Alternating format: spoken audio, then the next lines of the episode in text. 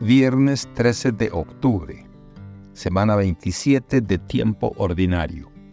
Evangelio según San Lucas, capítulo 11, versículos del 15 al 26.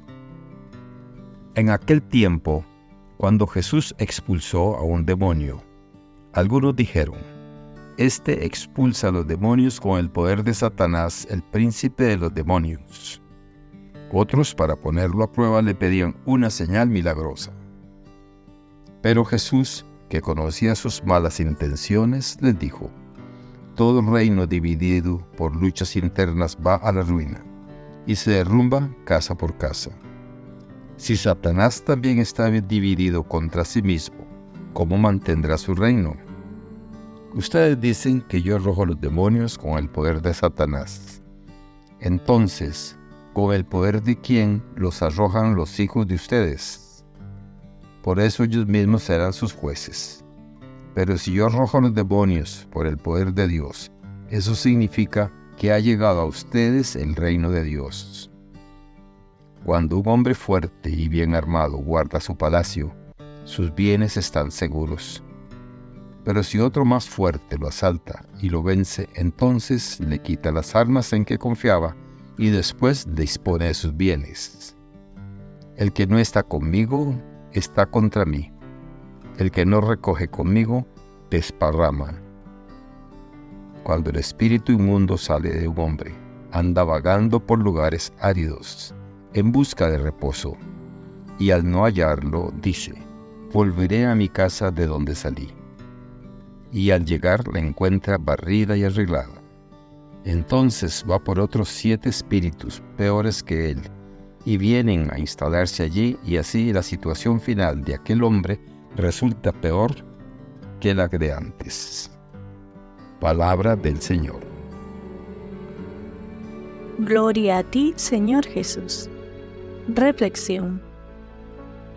La primera lectura del libro de Joel, capítulo 4, versículos del 12 al 21 despliega una escena de juicio divino, marcada por la convocatoria de naciones al valle de Josafat y la metáfora de una cosecha madura lista para ser recolectada, simbolizando el juicio inminente debido a las maldades acumuladas.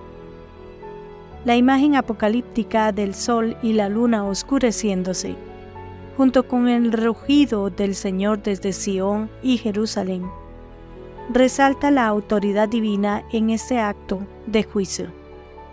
En contraste, se revela una promesa de protección y bendición para Israel, con la presencia divina en Sión como un símbolo de santificación para Jerusalén. La descripción de la prosperidad que destilarán los montes y manarán las colinas, junto con la retribución hacia Egipto y Edom, por oprimir a Judá, refleja la justicia divina que busca vengar la sangre inocente derramada y promete habitación eterna en Judá y Jerusalén, reafirmando así la justicia y presencia perdurable del Señor en Sión. El Salmo responsorial 96 celebra la realeza y justicia divinas, invitando a la alegría universal. La majestuosidad del Señor se ilustra con tinieblas y nubes rodeando su trono, mientras que los montes que se derriten como cera reflejan su poder supremo. Los cielos que pregonan su justicia y la gloria visible para todos resaltan su reconocimiento universal. El amanecer de la luz para el justo y la alegría para los rectos de corazón encapsulan una promesa de renovación, invitando a los justos a celebrar y alabar al Señor juntos, reflejando una comunidad unida en la adoración y reconocimiento de la justicia y bondad divinas.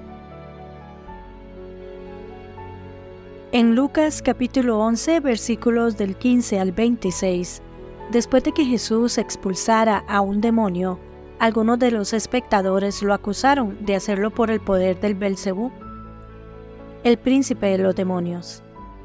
Jesús responde a esa acusación con una serie de argumentos, señalando que un reino dividido contra sí mismo no puede mantenerse.